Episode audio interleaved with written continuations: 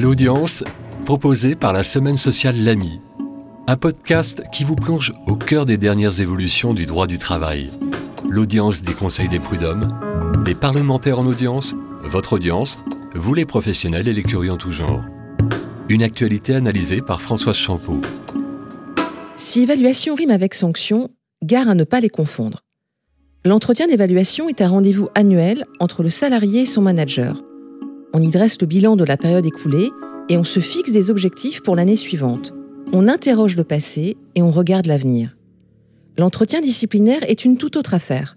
Il organise un débat contradictoire sur un comportement du salarié a priori fautif. On cristallise un moment où le collaborateur a dérapé. Deux entretiens différents donc, au service de deux logiques différentes. Le manager doit éviter de se prendre les pieds dans le tapis.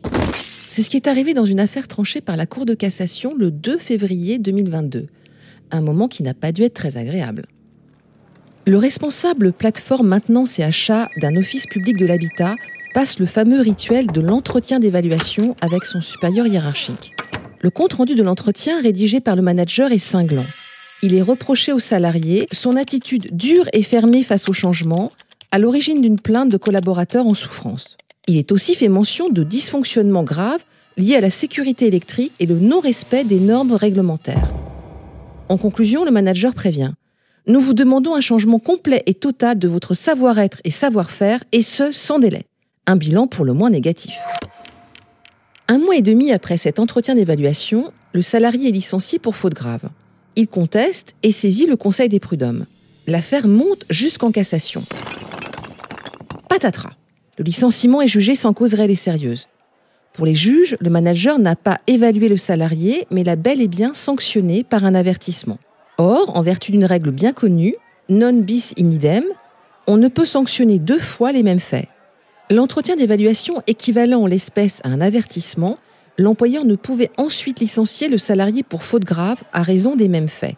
Autrement dit, l'employeur avait épuisé son pouvoir disciplinaire au moment du licenciement. Il y a donc bien deux exercices distincts.